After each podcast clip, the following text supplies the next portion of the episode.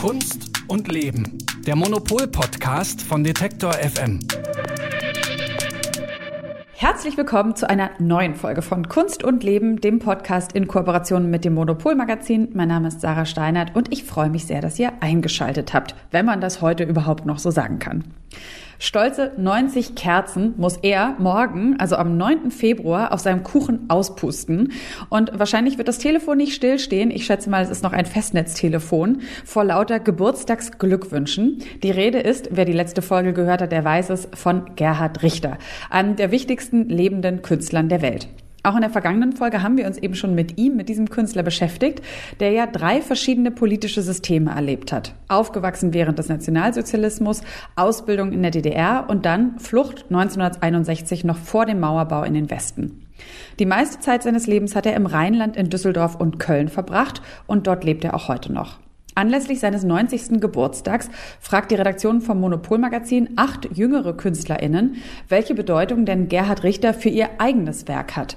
Und einer von diesen Künstlern ist Thomas Demand. Wie er über Richter denkt und was vielleicht auch so kleine Gemeinsamkeiten im Schaffen sind, darüber spreche ich jetzt mit Sebastian Frenzel, der ist stellvertretender Chefredakteur vom Monopolmagazin und jetzt dort gerade in der Redaktion, oder? Hallo Sebastian.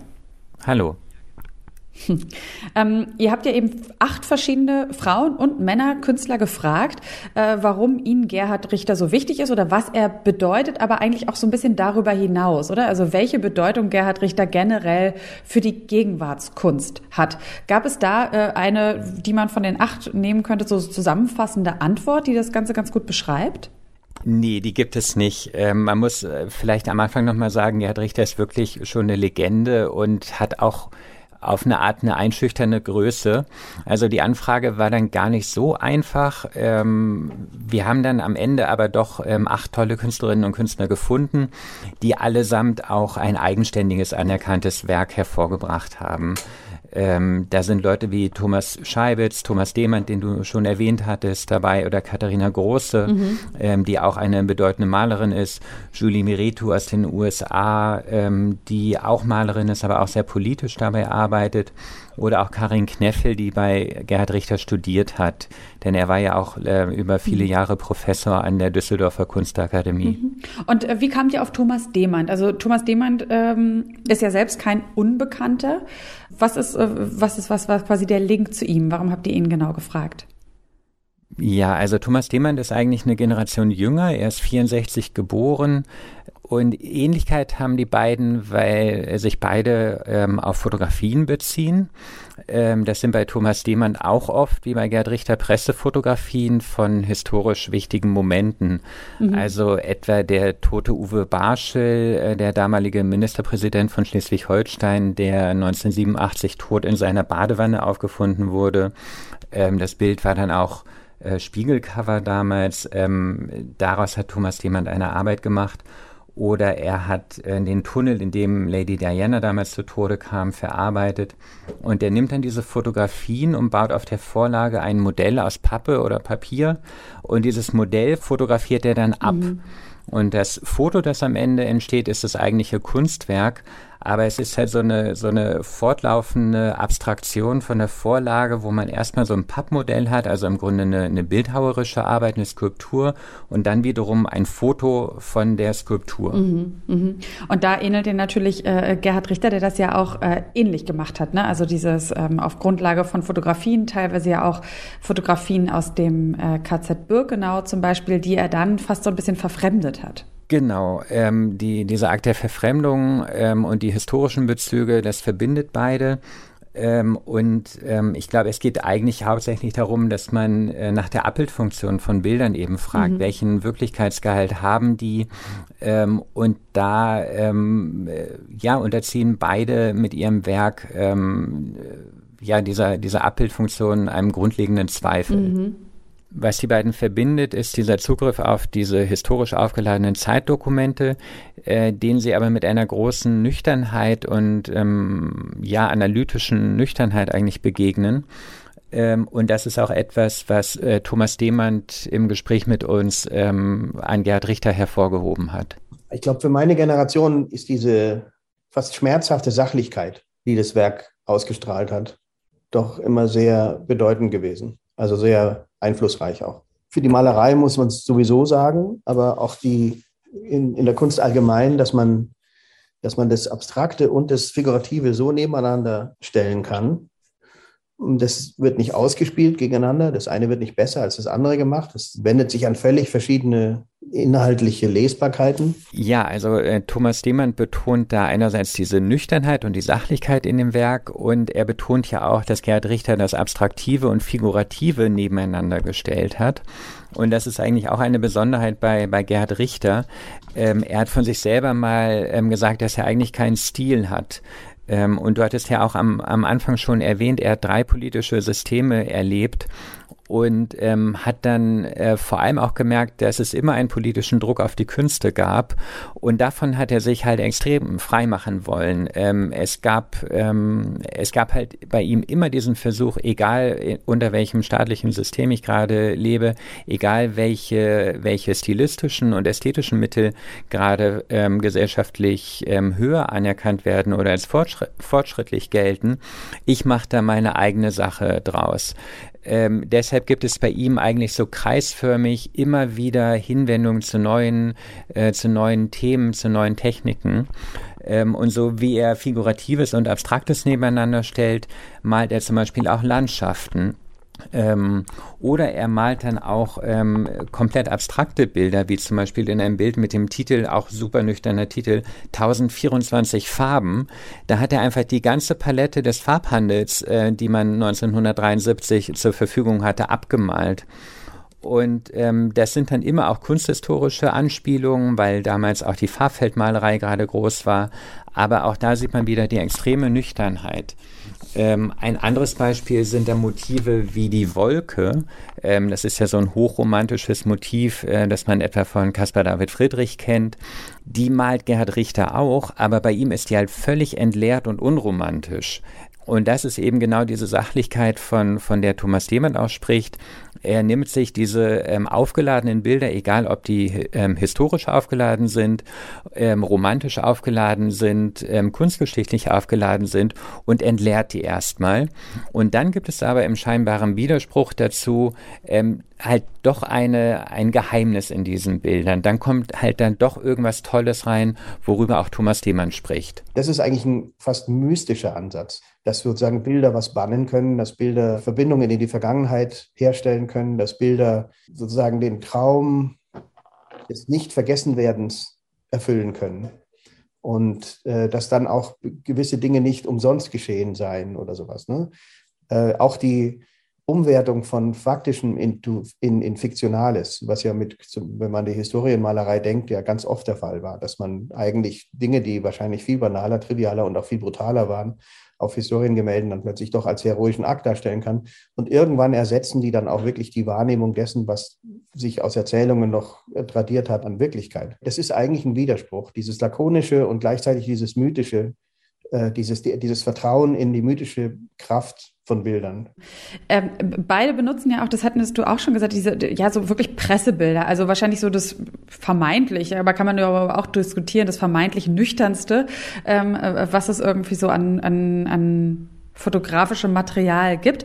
Und beide äh, verfremden das mitunter ja sehr stark oder abstrahieren das eben auch. Kannst du das nochmal jetzt an einem Werk von Richter vielleicht nochmal ganz konkret erklären, diese Herangehensweise? Ja, es gibt ja den berühmten Raff-Zyklus von Gerhard Richter. Ähm, also der eigentliche Titel lautet 18. Oktober 1977. Das sind 15 Gemälde, die Gerhard Richter im, äh, im Jahr 1988 gemalt hat, also elf Jahre später.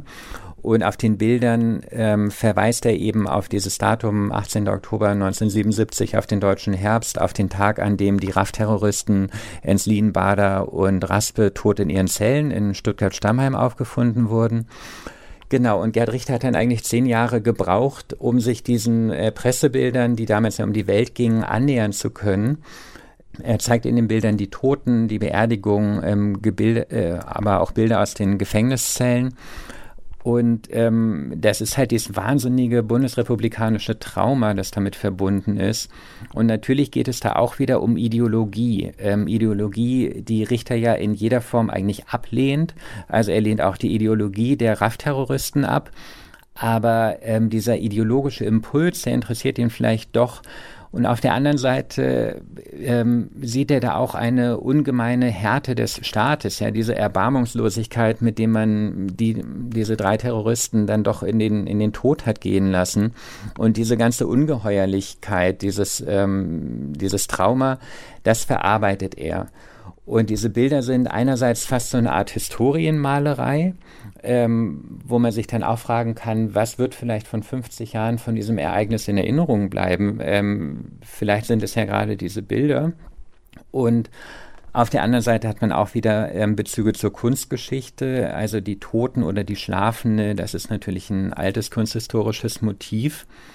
Und ähm, dann spielt auch auf so eine unheimliche Art wieder eine persönliche Ebene mit hinein. Ähm, Gerd Richter hat ja häufig auch Familienmitglieder gemalt, ähm, die auch in die NS-Zeit verstrickt waren. Ähm, und hier bei der RAF findet sich das eigentlich auch.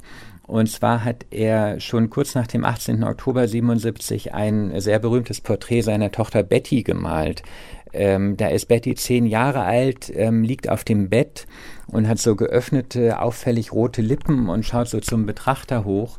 Wenn man da an den Kontext denkt, ja, wenn man weiß, dass er das Bild ähm, unmittelbar nach dem ähm, Oktober 77 gemalt hat, dann sieht man da vielleicht kein unschuldiges Kinderporträt drin, sondern denkt bei dieser Pose unvermeidlich auch an die Toten aus Stammheim. Und das sind dann wiederum diese mystischen Momente, die Thomas Lehmann noch angesprochen hat, wo, ähm, wo quasi diese, diese Entleerung der Pressefotografie gekontert wird mit einer mit neuen Dimensionen, wie das dann doch wieder mit Sinn angefüllt wird und, und mit Bedeutung mhm. angefüllt mhm. wird. Und äh, würdest du trotzdem sagen, dass man äh, daraus quasi nie politische Haltung herauslesen kann? Also die, äh, eine politische Haltung würde Gerhard Richter immer von sich weisen. Also er würde immer ähm, sagen, er ist völlig unpolitisch. Dadurch hat er einfach zu viel erlebt in seiner Biografie ähm, und er würde sich da nie vereinnahmen lassen und würde auch für die, für die Malerei und für die Kunst insgesamt jede Inanspruchnahme ähm, von irgendeinem Staat sofort ähm, von sich weisen. Ähm, aber natürlich man ist nie völlig unpolitisch. Ne? Also man, man kann ja, ähm, man kann ja nicht ganz neutral auf irgendwas blicken. Und ich denke, so wie ich das vorhin geschildert habe, also indem da auch ähm, ja so eine private Ebene mit, mit reinspielt ähm, und ja die diese diese Ungeheuerlichkeit, die diese Härte, die der Staat da gezeigt hat, die, die reflektiert er auf jeden Fall auch, ähm, aber wie gesagt, ohne dass er jetzt sagen würde, ähm, die, die RAF-Terroristen müssten verteidigt werden. Mhm. Und ist es bei Thomas Demand dann ähnlich? Bei Thomas Demand ähm, ist das durchaus ähnlich. Bei ihm gibt es auch so eine private Ebene, die mit reinspielt. Ähm, und auf jeden Fall auch ähm, die, ähm, dieser grundlegende Zweifel und die Frage danach, wie wir Wirklichkeit eigentlich wahrnehmen. Ähm, da kommt Gerhard Richter halt von der Malerei ähm, und Thomas Lehmann kommt eher von der, von der Fotografie. Ähm, und beide schieben quasi Ebenen äh, zwischen Wirklichkeit und, und Abbild und sagen, hey, ähm, es geht es geht nicht darum, dass wir hier die, die Wirklichkeit wiedergeben würden. Es geht eher darum, dass wir mit der Kunst zeigen, ähm, das ist immer eher eine Form von Anschein. Ähm, das ist eine, eine Form von Illusion, die wir da sehen. Ähm, das bedeutet aber nicht, dass die Kunst weniger Wert hat, sondern die sagen, genau so nehmen wir die Wirklichkeit auch wahr. Die Wirklichkeit begegnet uns auch immer in, in einer Form von Anschein, von, von Illusion. Wir können die Wirklichkeit nicht anders wahrnehmen. Ähm, und genau darum geht es den beiden für meine, also seit meiner Generation glaube ich schon, dass Richter wie so ein ständiger Ahne im Regal von jedem Künstler steht, der sich um Bilder kümmert und um, und, und um das Bewusstsein um, von Medien und was sie, was sie mit unserer Kommunikation und unserem Individualitätsgefühl machen können. Würdest du denn sagen, Sebastian, dass die anderen sieben diese Aussage unterschreiben würden? Oder weißt du es sogar? Haben die ähnliche Dinge formuliert? Ich denke schon. Also das äh, Schöne an so Umfragen ist immer, dass, ähm, äh, dass gerade Künstler total individuell auf so ein Werk blicken. Aber ich glaube, die, die Relevanz von Richter, wenn man das so ein bisschen verallgemeinern will, die liegt schon darin, es wird ja immer gesagt, die Malerei sei tot. Ja, das wird seit Jahrzehnten gesagt und Richter hat eigentlich das Gegenteil bewiesen. Ähm, und was er damals ausgehend von Fotografien gemacht hat in den 60er Jahren, ähm, das kann man ja ebenso gut auf das Internet heute übertragen. Und es ist eben nicht so, dass die Malerei dadurch überflüssig würde, weil es die Fotografie gibt oder weil es das Internet gibt, sondern irgendwie ist das so eine Kunstform, die bleiben wird und die sogar auch eine, ja, eine ungemeine gesellschaftliche und politische Relevanz hat.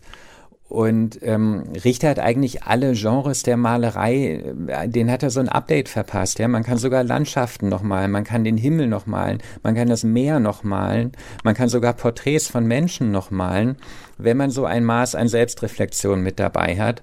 Und das ist eigentlich so die frohe Botschaft für, für all seine Zeitgenossen und Nachfolger. Mhm. Also keine Angst davor, ähm, ja, nichts Neues machen zu können und ähm, einfach so ein bisschen dann den eigenen Impulsen zu vertrauen und vielleicht gar nicht so viel die Rezeption oder sowas mitzudenken, oder? Genau, und dass man nicht die Waffen streckt und sagt, warum soll ich heute noch malen? Ähm, die Bilder im Internet sind schärfer und genauer. Äh, Fotografie hat eine unfassbare Geschwindigkeit und Qualität. Da hat die, die Kunst hat andere Möglichkeiten und die kann man immer wieder neu erkunden. Man kann sogar reich werden damit, wie Gerhard Richter. Ja, sehr, sehr reich. Das habe ich auch recherchiert im Vorfeld. ähm, und was natürlich auch noch ein schöner Aspekt ist, äh, über diese Dokumentation oder den Film habe ich in der letzten Folge auch schon häufiger mal gesprochen, Gerhard Richter Painting.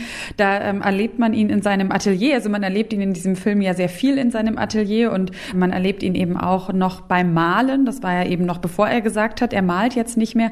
Und da ähm, äh, ist er nach einem wahrscheinlich stundenlang dauernden Prozess äh, sieht man ihn dann irgendwie zurückgehen an seinen Tisch mit den vielen Farben und den großen Rakeln drauf und dann sagt er irgendwie sowas wie, ach, das war jetzt schön. und das ist so, und ja, so naiv wie es dann ist, aber so ist es, es, es darf ja dann auch sein, ne? wir alle beschäftigen uns ja immer so viel mit diesem, ähm, darf ich das auch machen? So haben das wahrscheinlich Künstler auch. Ist das relevant? Ist das neu? Ähm, Gibt das schon? Äh, Habe ich irgendwie die Berechtigung, etwas zu machen, was mir vielleicht aber einfach ein Anliegen und eine Freude ist? Und das finde ich, hat äh, Gerhard Richter eben so dieser große Künstler äh, dann auf so eine ganz banale Art schön eigentlich zusammengefasst. Einfach nur, weil ja. es vielleicht Spaß macht. Ja, wobei er auf der anderen Seite auch ein totaler Control-Freak ist. Also auch was das eigene Werk anbelangt. Ähm, er achtet sehr darauf, wie, äh, was er sagt, wie, wie das Werk rezipiert wird. Ähm, und er ist auch unglaublich hart mit dem eigenen Werk. Also ich glaube, was er äh, zerstört hat, äh, übermalt hat, verworfen hat, äh, da macht man sich überhaupt keine Vorstellung davon. Also ähm, das ist jetzt nicht irgendwie so Hobbymalerei und jetzt macht mal alle mit. Das ist wirklich schon so, ähm, ja, ganz hohe Disziplin und Können und ähm, eine super harte Auseinandersetzung und ähm, auch, glaube ich, ein, so eine Beschäftigung damit, die einem auch keine Ruhe lässt, wo man auch wirklich nachts aufwacht und denkt, nee, das Bild geht gar nicht. Äh, dann ist das Bild vermeintlich fertig, hängt drei Tage an der Wand und man merkt, nee, das besteht nicht. Also so ein Bild muss einfach bestehen können. Und der Anspruch von Gerd Richter, ähm, das klingt nicht bescheiden, aber vielleicht darf man als Künstler auch nicht bescheiden sein. Der Anspruch ist halt wirklich, dass man ein Werk schafft, das ähm, das Bestand hat, das in der Kunstgeschichte ähm, bleiben wird. Und deswegen wahrscheinlich auch dann dieser, dieser große Blick oder diese große Leidenschaft, vielleicht auch schon Obsession wirklich für das eigene Werksverzeichnis. Auch darüber haben wir in der vergangenen Folge mit Dietmar Elger schon gesprochen. Und äh, auch ein guter Schlusspunkt an dieser Stelle. Vielen, vielen Dank, Sebastian, für das Gespräch, für nochmal ein bisschen mehr Insights zu Gerhard Richter und den Blick der jüngeren Künstler auf Gerhard Richter und seinen Einfluss auch für ihre Arbeit oder generell für die zeitgenössische Kunst zu finden. Alles auch nochmal ganz genau im Heft, oder? Ja, genau. Und zum Jubiläum gibt es jetzt auch drei große Ausstellungen von Gerhard Richter. Da kann man die Bilder dann auch nochmal leibhaftig sehen. Einmal im Albertinum in Dresden, dann in Düsseldorf und in der Neuen Nationalgalerie in Berlin. Sehr schön. Und äh, im Albertinum in Dresden, auch das nochmal ein kleiner Hinweis, ist auch das letzte von Gerhard Richter gemalte Bild aus dem Jahr 2019 zu sehen. Also dann ähm, äh, auf, auf nach Dresden, oder? Absolut. Vielen Dank, Sebastian. Gerne. Und damit sind wir am Ende dieser Folge angelangt, einer weiteren Folge von Kunst und Leben, dem Podcast in Kooperation mit dem Monopol-Magazin. Wenn ihr noch mehr über Gerhard Richter wissen wollt, dann also ab in die Ausstellung oder ihr hört nochmal in die letzte Folge rein. In der habe ich mit Elke Buhr gesprochen, mit der Chefredakteurin vom Monopol und mit dem Kunsthistoriker und Gerhard Richter-Kenner Dietmar Elger zu finden, überall dort, wo es Podcasts gibt und überall dort könnt ihr uns auch abonnieren. Darüber freuen wir uns immer sehr gerne, auch eine Bewertung dalassen oder uns eine konstruktive Kritik schreiben. Ach, da freuen wir uns immer drüber. Außerdem könnt ihr uns folgen in der Detektor FM App und da findet ihr auch andere spannende Podcasts zu den Themen Politik, Gesellschaft und Klima und Umwelt. Damit bedanke ich mich auch nochmal bei meiner Kollegin Sarah Marie Plikat. Die hatte wie immer die Redaktion für diese Folge. Ich bin Sarah Steinert, sage Tschüss für heute und freue mich, wenn ihr auch das nächste Mal wieder einschaltet. Bis dahin, macht's gut. Kunst und Leben. Der Monopol-Podcast von Detektor FM.